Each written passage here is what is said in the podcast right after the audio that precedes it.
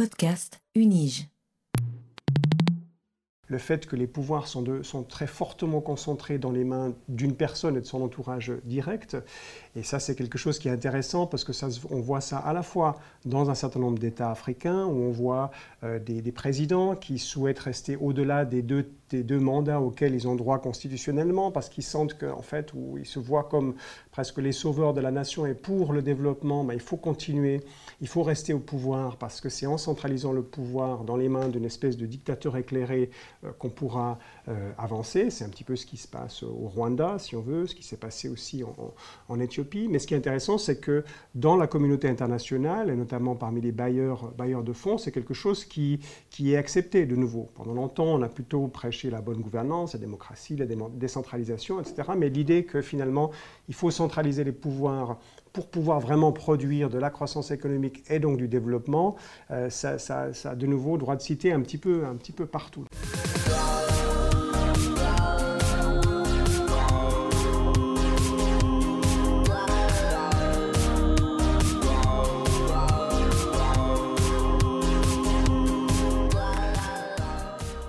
Cela fait environ depuis les années 2000-2010 que nous avons l'image d'une Afrique émergente, euh, un continent plein d'espoir, avec une croissance économique euh, exceptionnelle. Et euh, nous assistons à une situation où c'est souvent l'État euh, qui est le moteur de, ce développement en Afrique. Et c'est de cette hypothèse, de cette idée de la formation d'états d'émergence que nous allons parler aujourd'hui. J'ai le plaisir de recevoir le professeur Didier Péclard du département de sciences politiques et relations internationales de la faculté des sciences de la société de l'Université de Genève. Euh, Didier Péclard, bonjour. Bonjour. Vous êtes euh, également directeur du master en études africaines au Global Studies Institute de l'Université de Genève et vous avez coédité un numéro de la revue euh, Critique internationale, précisément sur les états d'émergence en Afrique. Alors, commençons par cela. Qu'est-ce que vous entendez par état d'émergence? Volontiers. D'abord, merci beaucoup pour, de, de m'accueillir pour ce, pour ce podcast. Euh, je resitue peut-être très rapidement en, deux mots cette, publication. Elle, fait partie, ou plutôt elle est, issue d'un projet de recherche euh, pluriannuel et international qui a été financé par le Fonds national de la recherche scientifique dans le cadre d'un pro programme qui s'appelle Research for Development, R4D, un projet que, que j'ai mené avec mon collègue Antoine Kernen de l'Université de Lausanne et avec un collègue ici à l'Université de Genève, Guy Khan Mohamed. Et on a collaboré avec des partenaires au sud, euh, une équipe en Côte d'Ivoire euh, dirigée par le professeur Francis Akindes et une équipe euh, au Cameroun dirigée par le, professeur Fabien Cotte. Et dans ce, dans ce projet, effectivement, ou plus exactement dans la publication à laquelle vous avez fait allusion, on pose l'hypothèse comme ça d'état d'émergence, sur lesquels on aura peut-être l'occasion de revenir durant la, discussion. Mais euh, peut-être pour, poser le cadre, euh, évidemment, il y, a, un jeu de mots entre état d'urgence et état d'émergence, emergency, dans sa traduction euh, anglaise. Et par ce jeu de mots, on voulait faire référence au fait que l'émergence est devenue une rhétorique vraiment omniprésente en Afrique subsaharienne depuis maintenant une vingtaine d'années, grosso modo. Euh, il n'y a pratiquement pas un seul pays d'Afrique subsaharienne qui n'a pas sa stratégie d'émergence. Euh, certains ont prévu d'être émergents. Bah, la Côte d'Ivoire, euh, sa stratégie d'émergence devait l'amener à l'émergence économique en 2020. Bon, ça, c'est pas tout à fait le cas. Pour d'autres, l'horizon est en 2035, c'est le cas du Sénégal, 2050 pour d'autres. Mais bref, pratiquement tous les pays d'Afrique subsaharienne s'inscrivent dans cette dynamique de l'émergence. Et surtout, c'est ça qui est intéressant pour nous,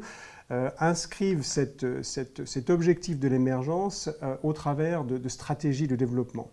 euh, pluriannuelles avec des buts qui sont, proposés, des, des, objectifs comme ça à atteindre les uns après les autres. Alors, ce qui est intéressant avec l'émergence, c'est que d'un côté, c'est vraiment de la rhétorique, et on a l'impression que c'est presque une espèce de, euh, qu'est-ce qu'il faut dire, de, de, de, de, moulin à prière, comme ça, qui se réactionnait, mm -hmm. où on parle d'émergence, d'émergence, d'émergence, dans des forums internationaux, euh, dans le cadre euh, des États eux-mêmes. Donc c'est vraiment quelque chose qui est devenu omniprésent, qui a été repris aussi, par exemple, par le magazine The Economist, dans la version anglaise du terme émergence, c'est Africa Rising, l'Afrique qui, mmh. qui se lève. Donc à la fois, on a voulu prendre, aussi bien dans le projet de recherche que dans cette publication, prendre au sérieux cette, cette rhétorique pour essayer de la décortiquer en tant que rhétorique, voir ce qu'elle veut dire, euh, euh, quels en sont les, les, ressorts euh, langagiers, mais aussi les références conceptuelles, etc. Et puis voir aussi comment elle se traduit concrètement dans un certain nombre d'actions. Parce que ce qu'on voit, c'est que sous le couvert de, de l'émergence, il est possible de, de, réaliser toutes sortes de, projets, notamment des gros projets d'infrastructure qui avaient été laissés de côté pendant, pendant longtemps. Un autre aspect qui nous a intéressé, c'est que cette émergence, arrive à un moment donné où euh, les économies africaines sont particulièrement dynamiques. Euh, il y a une forte croissance dans les économies, pratiquement toutes les économies d'Afrique subsaharienne. Bien sûr, on parle d'une immense diversité de, mmh. euh, de, près de 50 pays, si on prend juste l'Afrique subsaharienne, donc il y a une grande diversité. Mais que le, le trend général, c'est vraiment un développement économique rapide, et plusieurs des économies d'Afrique subsaharienne ont été, pendant les années entre les années 2000 et, 2015, euh, les économies qui ont connu les taux de croissance les plus rapides euh, au monde. Donc ça, ça a suscité un nouvel intérêt pour l'Afrique. L'Afrique était plutôt considérée comme une espèce de terre de désolation, ravagée par les guerres civiles, c'était un petit peu l'image qui, qui, dominait à la fin des années 1990 pour faire référence de nouveau à The Economist, en, l'an 2000, ils avaient titré un de leurs numéros en parlant de Africa, the Hopeless Continent, le continent sans espoir. Ben, ça change complètement dans les années 2000 de fait, du fait de ce développement économique qui est surtout lié à, des prix des matières premières sur les marchés internationaux qui sont très élevés, pétrole, cuivre, cobalt, etc. En même temps, donc on a un fort investissement euh, de, l'étranger, et ce qui arrive aussi, c'est qu'il y a la palette des investisseurs qui se diversifie. Traditionnellement, si euh, un gouvernement africain voulait chercher de l'argent pour financer un, projet de barrage ou de route ou, de, chemin de fer, il devait se tourner d'abord vers la Banque mondiale, le FMI, le Fonds monétaire international, et puis ensuite éventuellement des donateurs bilatéraux, multilatéraux, mais généralement européens ou nord-américains. Et avec, le début des années 2000, mais même si pour certains ça, remonte un peu plus tôt, on a une grande diversification euh, des, investisseurs avec la Chine en premier lieu, qui investit énormément en Afrique, notamment dans la construction d'infrastructures, mais il y a aussi euh, la Turquie, le Brésil avant, que le Brésil soit lui-même rattrapé par la crise, la Malaisie, l'Indonésie, la, la, Turquie, le Maroc, qui investit aussi beaucoup en Afrique subsaharienne. Donc ça veut dire que les États africains se retrouvent face à une palette d'investisseurs beaucoup plus large. Ils peuvent aussi jouer les uns contre les autres, euh, ce qui fait aussi qu'ils ont un rôle beaucoup plus important comme, driver, pour parler de, du, mauvais français, enfin comme, conducteur en quelque sorte de leur propre dynamique d'émergence. Et enfin, dernier élément de contexte qui est, utile de rappeler, qu'il est utile de rappeler aussi, c'est que tout ça se passe à un moment donné où, dans la gouvernance internationale des questions de développement, on redonne un rôle central à l'État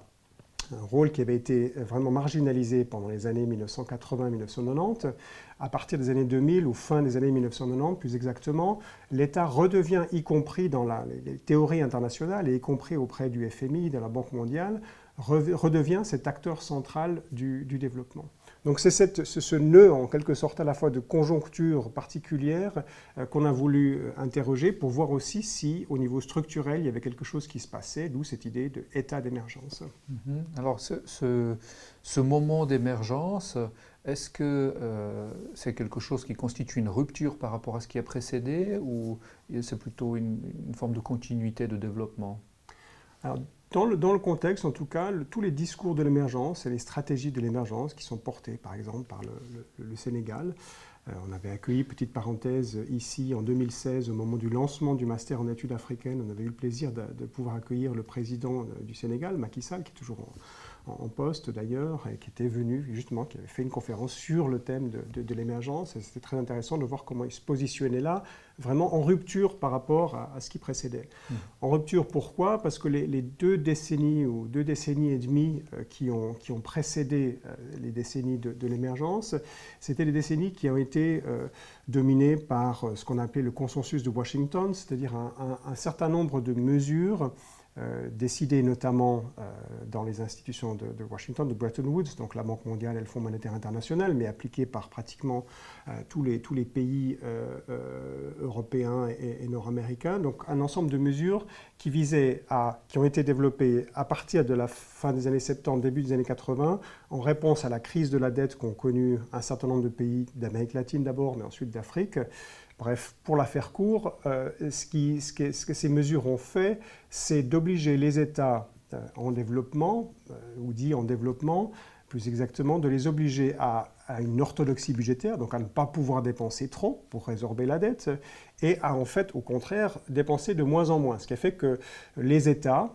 ont eu un rôle de moins en moins important, ou une capacité de moins en moins importante de réguler euh, le social, l'économique, euh, même le politique jusqu'à un certain point, et surtout une capacité très faible d'investissement dans des domaines clés comme l'éducation, comme la santé, comme la, maintenance des infrastructures, euh, comme le développement rural, etc. Donc l'État a vraiment pratiquement, il n'a pas tout à fait disparu, mais il a été réduit à son strict minimum pendant cette période du, consensus de Washington, période qu'on a appelée aussi la période des ajustements structurels, où effectivement on a ajusté la dette donc, et imposé euh, euh, des, mesures très, très sévères euh, à, ces États.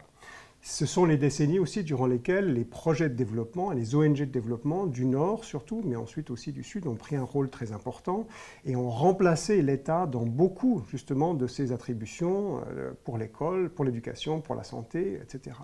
On a même parlé de projectorat, donc une, espèce de façon de gouverner par, par des projets. Donc c'est en rupture euh,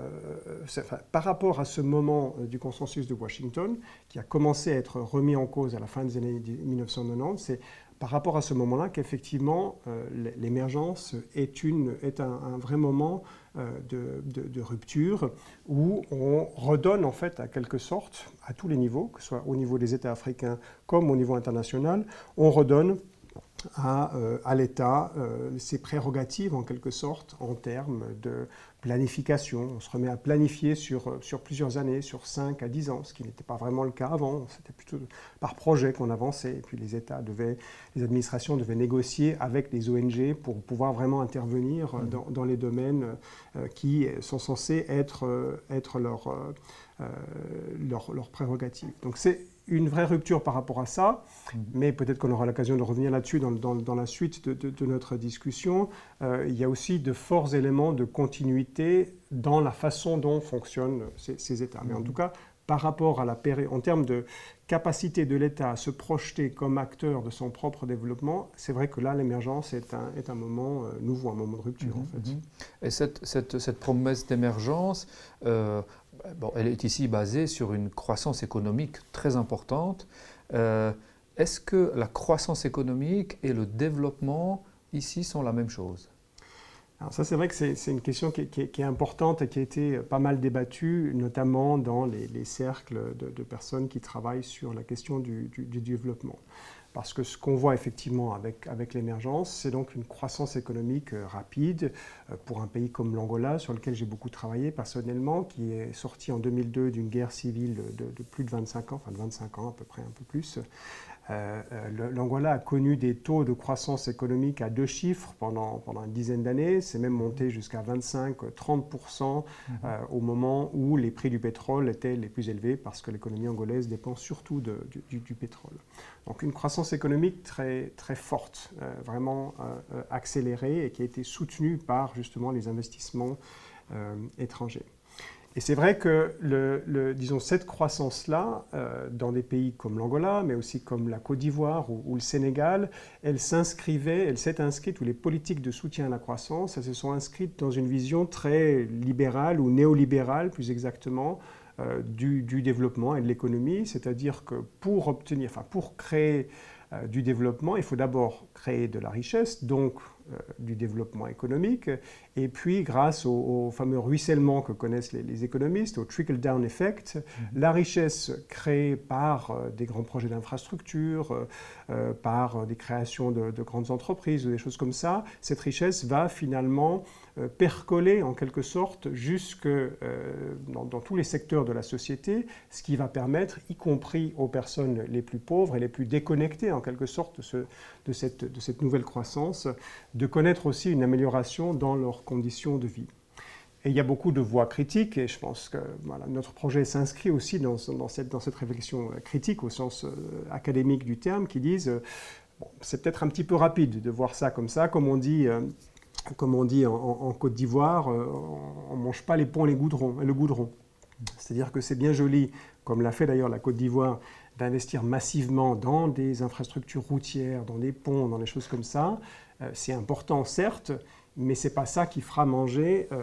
la, grande majorité de la population qui euh, vit de petits boulots dans le secteur dit informel et qui finalement que, ne, ne, touche que de façon très indirecte les fruits de cette croissance économique. Mhm. Donc ce qu'on a pu voir, c'est que cette croissance économique, en fait, elle a été aussi un accélérateur d'inégalités économiques et sociales très, très importantes, en fait. Euh, et il y, a, plusieurs indices qui permettent de, mesurer ça, mais notamment l'indice Gini qui montre, enfin, dans plusieurs de ces pays qui ont connu une, grande, une forte croissance économique, on voit que les inégalités euh, augmentent. Et avec l'accroissement des inégalités, il y a aussi un risque, bien sûr, euh, d'un accroissement de, bah, peut-être des violences sociales ou des revendications qui peuvent être non violentes ou qui peuvent être violentes. Enfin bref, il y a tout un, tout un problème qui, qui, s'ouvre là. Et ce qu'on a essayé de faire, c'est de comprendre un petit peu quel peut être le rôle en tant que régulateur de, tout ça. Mhm. Peut-être aussi pour redonner un autre exemple qui est très parlant de, cette, de, ce débat finalement entre, entre croissance et, développement,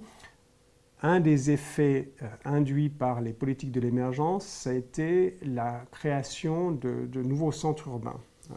dans plusieurs pays d'Afrique.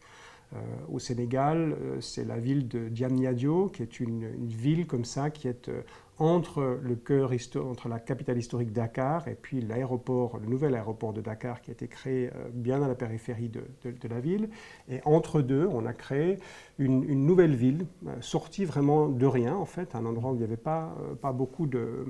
pas beaucoup de, enfin, il n'y avait pas de ville, pas, pas vraiment d'habitation. Euh, avec l'aide de, capitaux, notamment chinois, très, très importants, des investissements très, très forts. Une ville qui a l'air en fait complètement déconnectée euh, du, reste du pays et finalement surtout des, besoins euh, d'une population qui est encore largement rurale, mais qui en même temps, parce qu'elle existe, euh, change, commence à, changer beaucoup de choses. Euh, elle a des effets sur euh, la valeur du foncier dans les petites villes satellites qui, existaient, qui existaient pour elle, pour le coup. déjà, petit à petit, les ministères vont y être déplacés, l'université va être placée dans cette ville. Donc, c'est, pour moi, c'est, ce genre de, de, ville, et on en a vu, enfin, elles existent maintenant dans toutes les...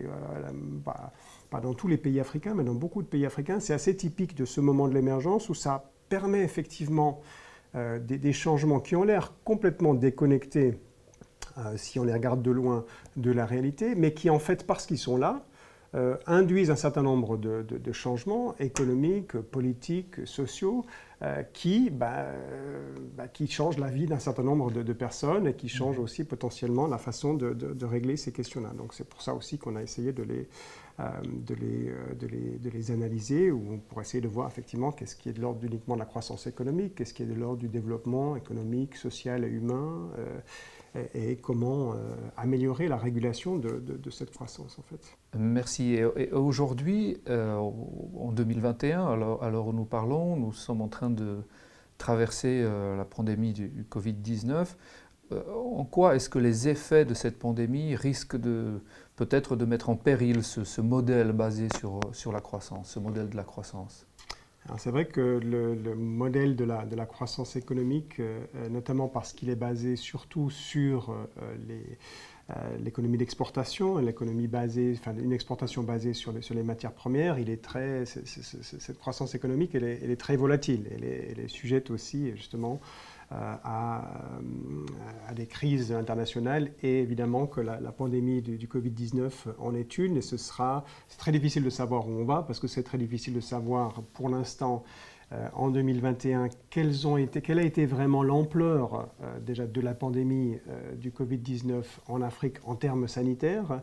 Et c'est encore plus difficile de dire maintenant quels vont être euh, à moyen et, plus long terme les effets économiques de, cette pandémie.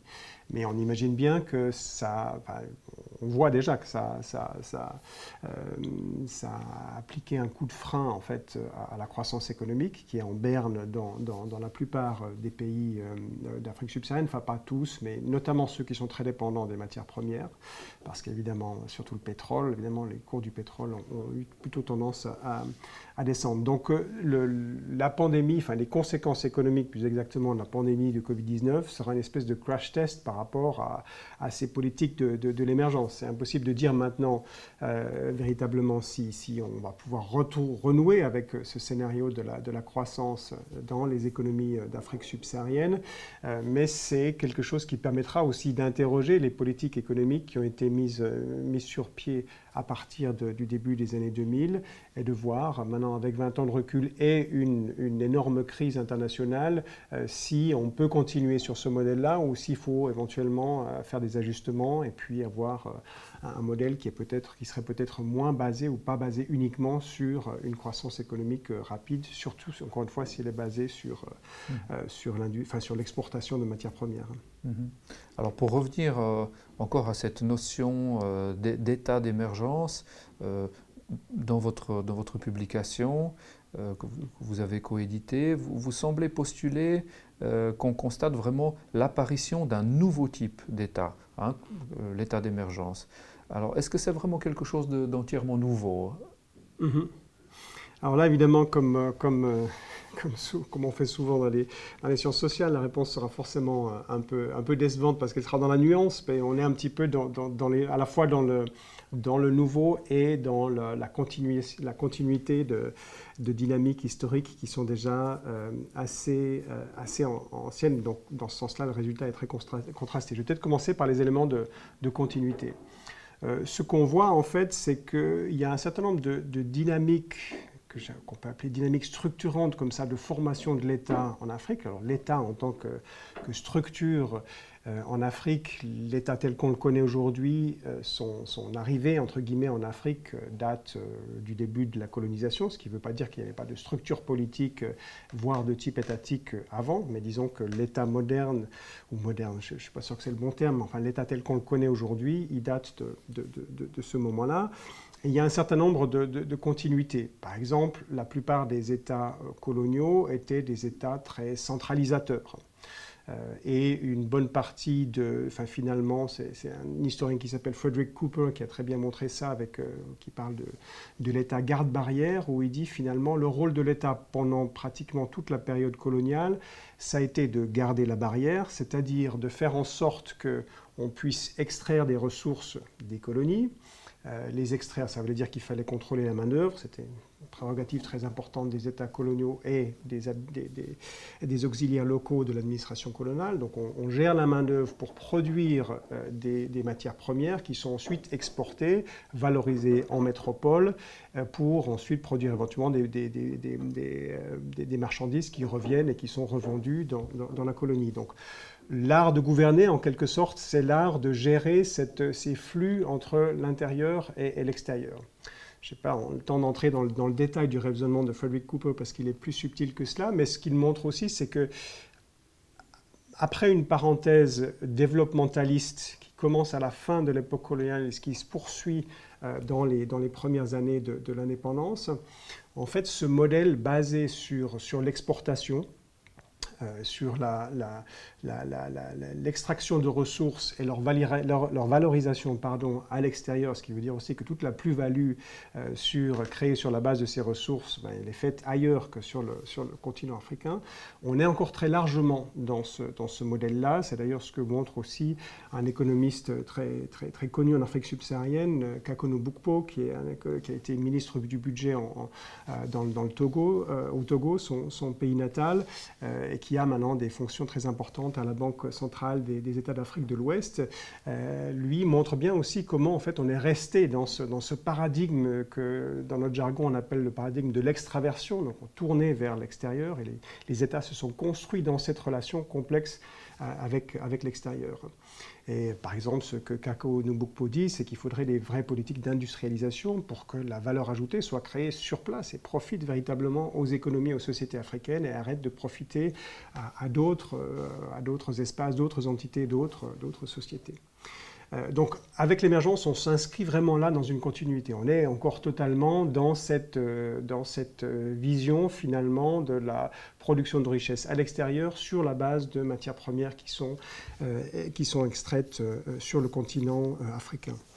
Il y a d'autres éléments de, continuité, c'est la très forte centralisation du pouvoir, la présidentialisation du pouvoir, c'est-à-dire vraiment le, fait que les pouvoirs sont, sont, très fortement concentrés dans les mains d'une personne et de son entourage direct. Et ça, c'est quelque chose qui est intéressant parce que ça, on voit ça à la fois dans un certain nombre d'États africains où on voit euh, des, présidents qui souhaitent rester au-delà des deux des deux mandats auxquels ils ont droit constitutionnellement, parce qu'ils sentent qu'en fait, où ils se voient comme presque les sauveurs de la nation et pour le développement, ben, il faut continuer, il faut rester au pouvoir, parce que c'est en centralisant le pouvoir dans les mains d'une espèce de dictateur éclairé euh, qu'on pourra euh. C'est un petit peu ce qui se passe au Rwanda, si on veut, ce qui s'est passé aussi en, en, Éthiopie. Mais ce qui est intéressant, c'est que dans la communauté internationale, et notamment parmi les bailleurs, bailleurs de fonds, c'est quelque chose qui, qui est accepté de nouveau. Pendant longtemps, on a plutôt prêché la bonne gouvernance, la démocratie, la décentralisation, etc. Mais l'idée que finalement, il faut centraliser les pouvoirs pour pouvoir vraiment produire de la croissance économique et donc du développement, euh, ça, a de nouveau droit de citer un petit, peu, un petit peu partout. Donc là aussi, on a une continuité historique avec euh, la, période de l'émergence où on a cette très forte euh, centralisation et concentration des, des pouvoirs qui peut aller aussi jusqu'à l'autoritarisme dans, dans, dans, certains cas, mais pas dans tous les cas.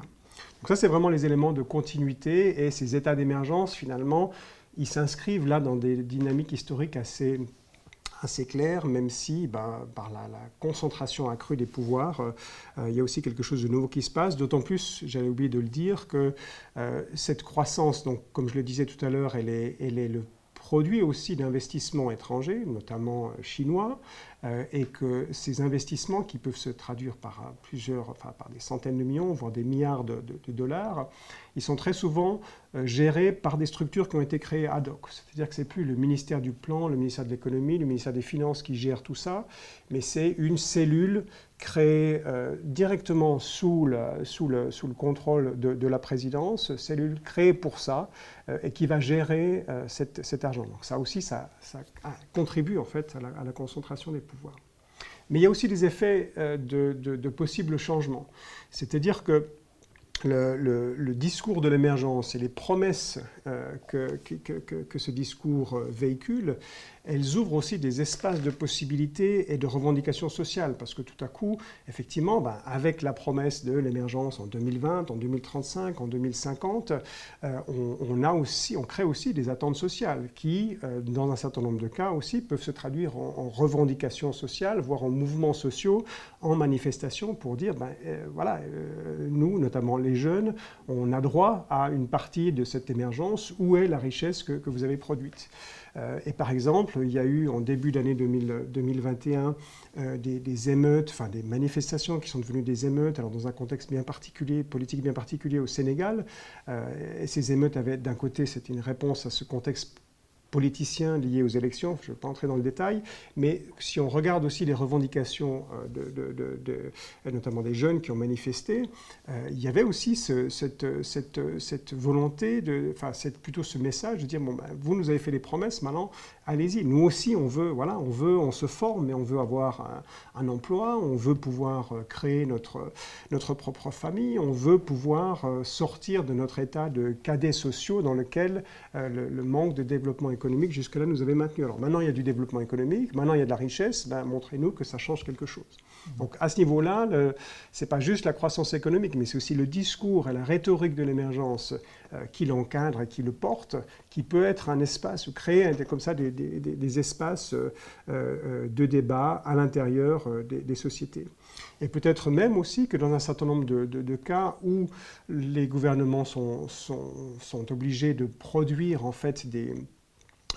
de, planifier sur le long terme. Euh, planifier sur le long terme, euh, ça peut aussi ouvrir des espaces de débat où des secteurs de la société, euh, parfois des secteurs qui sont très loin de la capitale, les secteurs ruraux, peuvent par différents relais dire aussi quelles sont leurs propres priorités de développement qui ne vont pas forcément dans le même sens que celles des gouvernements. Alors ça, évidemment, ça demande un, type de régime qui est suffisamment ouvert à, la, consultation démocratique, ce n'est pas partout que ça se passe. Mais disons que cette, cette, cette possibilité, cette possibilité-là, elle existe au moins en germe dans ce discours, à la fois dans ce discours de l'émergence et aussi dans le retour à, la planification, au développement euh, dans, les mains des gouvernants africains. Donc c'est pour ça que le bilan est assez, assez contrasté, c'est qu'il y a à la fois des, grands efforts, des, grandes dynamiques de continuité, mais aussi peut-être de, nouveaux espaces sociaux qui se, qui se créent, et qui se créent aussi parce qu'ils résonnent avec, euh, le, je dirais, le, ce qu'on pourrait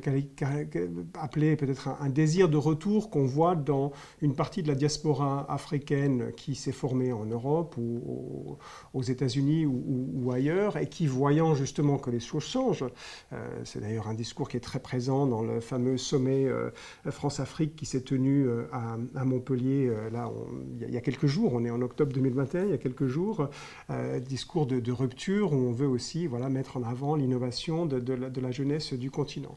Et, ça aussi, c'est, ça peut être un, facteur euh, de, changement, même si je suis personnellement très sceptique sur les résultats de ce sommet, mais ça, c'est, autre chose. Mhm. Alors on est ici un peu, un peu bousculé dans, la vision ou dans l'impression que, l'on a souvent que, les États en Afrique sont des États faibles ou voire même en, faillite. Euh, est-ce que euh, vous, Didier Péclard, dans, vos recherches, euh, vous pouvez montrer qu'au contraire, ce sont des États forts? Je dirais que ce sont des États peut-être comme les autres, ou qu'il faut considérer comme, les autres, et que finalement cette tendance qui est très présente, notamment en sciences politiques, qui est, ma, ma, propre discipline scientifique, cette tendance à vouloir mesurer les États en fonction de leurs forces ou de leurs faiblesses par rapport, quand on le fait, c'est toujours par rapport à une norme, et cette norme, elle est euh, issue de l'histoire euh, de l'Europe de l'Ouest et euh, de l'Amérique du Nord, pour, pour, aller, pour aller très vite. Mais cette, cette, cette, et c'est quelque chose qui est très présent dans, dans, une partie de la littérature, où voilà, on va caractériser les États en fonction de leur force ou de leur faiblesse relative par rapport à ce modèle. Alors ça pose plusieurs problèmes parce que ce modèle en tant que tel, il n'existe pas non plus dans la réalité des pays euh, d'Europe occidentale et d'Amérique du Nord, même si historiquement ces États en sont peut-être euh, euh, plus proches. Et puis surtout, et c'est là le vrai problème, c'est que de, dire que les États sont faibles, en faillite ou plus ou moins corrompus, etc., ça risque de mettre un, label, de mettre une étiquette sur ces États qui au lieu de nous permettre euh, de comprendre comment ils vont, ils vont fonctionner, euh, nous permet éventuellement juste de les, de les, juger, de les classer comme ça dans, un, dans, un, dans une espèce de, de, tableau qui irait du, plus faible au, plus fort. Alors, ça ne veut pas dire qu'il faut idéaliser la, faction, la façon dont fonctionnent ces, ces États, mais il faut simplement essayer d'abord de la comprendre. Et de la comprendre de la façon, en ce qui me concerne, la moins normative possible, euh, en fonction de leur trajectoire historique. Et c'est vraiment ce qu'on a essayé de faire dans, ce projet, ce qu'on a essayé de faire dans cette, dans cette publication, c'est de dire, bon ben, voyons, prenons par exemple l'idée d'état d'émergence euh, au, sérieux, prenons ce contexte de l'émergence au sérieux, voyons euh, comment il se traduit dans la façon dont les États en question gouvernent leur propre développement, et voyons aussi euh, comment euh, ça, cette façon de gouverner à l'heure actuelle est le produit d'une certaine histoire, ce qui peut nous permettre ensuite de, formuler des hypothèses quant à l'émergence, pas l'émergence d'un État émergent, mais enfin, quant, euh, à, euh, quant, à, des changements dans la façon dont, sont structurés les États. Euh, c'est pour ça qu'on a parlé de cette hypothèse d'État d'émergence, mais vous aurez compris que la conclusion à laquelle on arrive, elle est très nuancée là-dessus. Mhm. Mais disons que ça nous semble plus approprié que de dire, ben voilà, c'est des États plus, c'est des États plus forts qu'avant, plus faibles qu'avant, parce que ça, ça nous, finalement, ça ne nous est pas d'une, d'une, d'une, grande aide. Je crois que le défi, c'est d'essayer de comprendre comment ils fonctionnent, comment ils se positionnent vis-à-vis de leur société, vis-à-vis du, reste, du reste du monde pour voir éventuellement comment il pourrait, entre guillemets, mieux fonctionner ou en tout cas assurer, disons, le, mieux-être économique et social d'une plus grande partie de leur population. Mhm. Alors, conclusion nuancée et, passionnante. Je vous remercie encore une fois, professeur Didier Péclar, pour ces explications, ces éclaircissements. Merci beaucoup. C'est moi qui vous remercie. C'est un plaisir. Au revoir.